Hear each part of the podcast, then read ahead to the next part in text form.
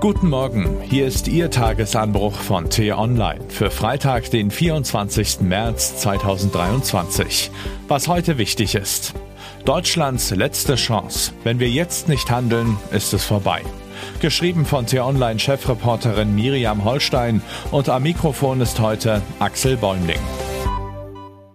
Ich hatte Bundesinnenministerin Nancy Faeser und Bundesarbeitsminister Hubertus Heil auf eine Reise nach Kanada begleitet, wo sich beide über die Einwanderungspolitik des Landes informieren wollten.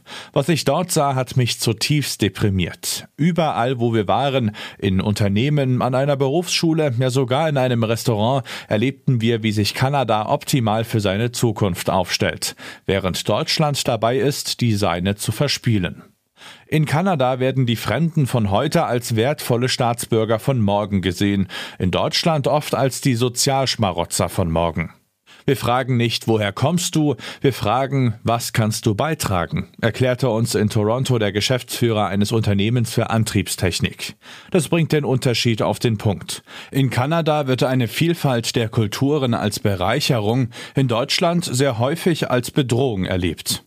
Wie fatal diese Einstellung ist, zeigt ein Blick in die Prognosen. 2035 könnten uns bis zu sieben Millionen Fachkräfte fehlen, weil dann die Babyboomer in Rente gegangen sind. Es ist deshalb dringend an der Zeit, mit ein paar Lebenslügen aufzuräumen. Erstens, wenn Deutschland seinen Wohlstand erhalten will, muss es sich als Einwanderungsland definieren und dieses Ziel konsequent verfolgen. Dazu gehört eine Strategie, die von Politik, Wirtschaft und Bevölkerung gemeinsam getragen und gelebt werden muss. Zweitens, nicht die hochqualifizierten Fachkräfte müssen dankbar sein, wenn sie in Deutschland arbeiten dürfen. Vielmehr müssen wir dankbar sein, wenn sie sich für uns entscheiden. Sonst wählen sie in Zeiten der Globalisierung ein Land, welches dankbarer ist. Kanada zum Beispiel. Drittens, wer als Fachkraft kommt, muss die Aussicht erhalten, vollwertiger Teil dieser Gesellschaft werden zu können, mit allen Rechten und Pflichten. Die Rechnung, dass man sich nach Bedarf vorübergehende Arbeitskräfte ins Land holt, die dann wieder gehen, ging schon bei den sogenannten Gastarbeitern der Wirtschaftswunderjahre nicht auf. Heute noch viel weniger. Viertens, das neue Einwanderungsgesetz, welches nächste Woche im Kabinett beschlossen werden wird, ist ein erster Schritt, aber es reicht nicht aus. Wenn nicht sogleich massiv und schnell Bürokratie abgebaut wird, zum Beispiel für Firmen, die ausländische Fachkräfte rekrutieren, werden wir weitere Jahrzehnte verschenken. Mehr als 400.000 Immigranten kamen 2022 nach Kanada, ein Rekord. Zugleich ist die Zustimmung in der Bevölkerung zur Zuwanderungspolitik ungebrochen. Gerade hat die kanadische Regierung eine Reihe von Initiativen angekündigt, um die Zahl der Zuwanderer noch weiter zu steigern. Eines der jüngsten Pilotprojekte, Kanada schickt Scouts in Flüchtlingslager, die dort potenzielle Fachkräfte rekrutieren. Diese erhalten die Möglichkeit, sich als Wirtschaftszuwanderer zu bewerben. Für Deutschland heißt all das, schon jetzt ist der Vorsprung, den Länder wie Kanada beim Werben um Fachkräfte haben, nicht mehr aufzuholen. Aber wir sollten alles dafür tun, dass er nicht noch größer wird. Was heute wichtig ist.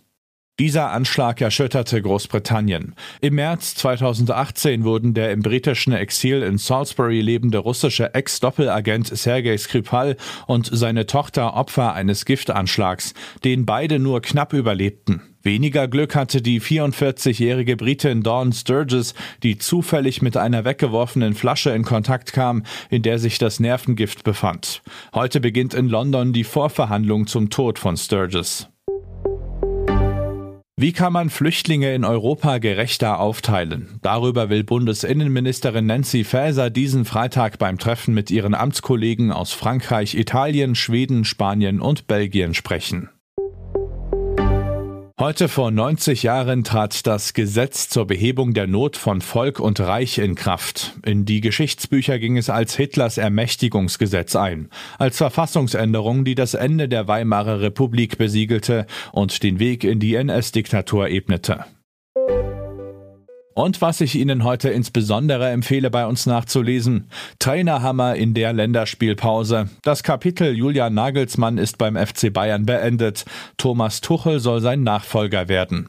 Der Zeitpunkt des Trainerwechsels überrascht nur auf den ersten Blick, kommentiert unser FC Bayern-Reporter Julian Buhl. Den Link dazu finden Sie in den Show Notes und alle anderen Nachrichten gibt es auf t-online.de oder in unserer App. Das war der T-Online Tagesanbruch, produziert vom Podcast Radio Detektor FM. Uns gibt's auch morgen wieder und am Wochenende mit einer tiefgründigeren Diskussion. Kennen Sie schon den neuen Podcast von T-Online Grünes Licht? Darin gibt es in 10 bis 15 Minuten Tipps, um nachhaltiger zu leben. Vielen Dank fürs Zuhören und Tschüss.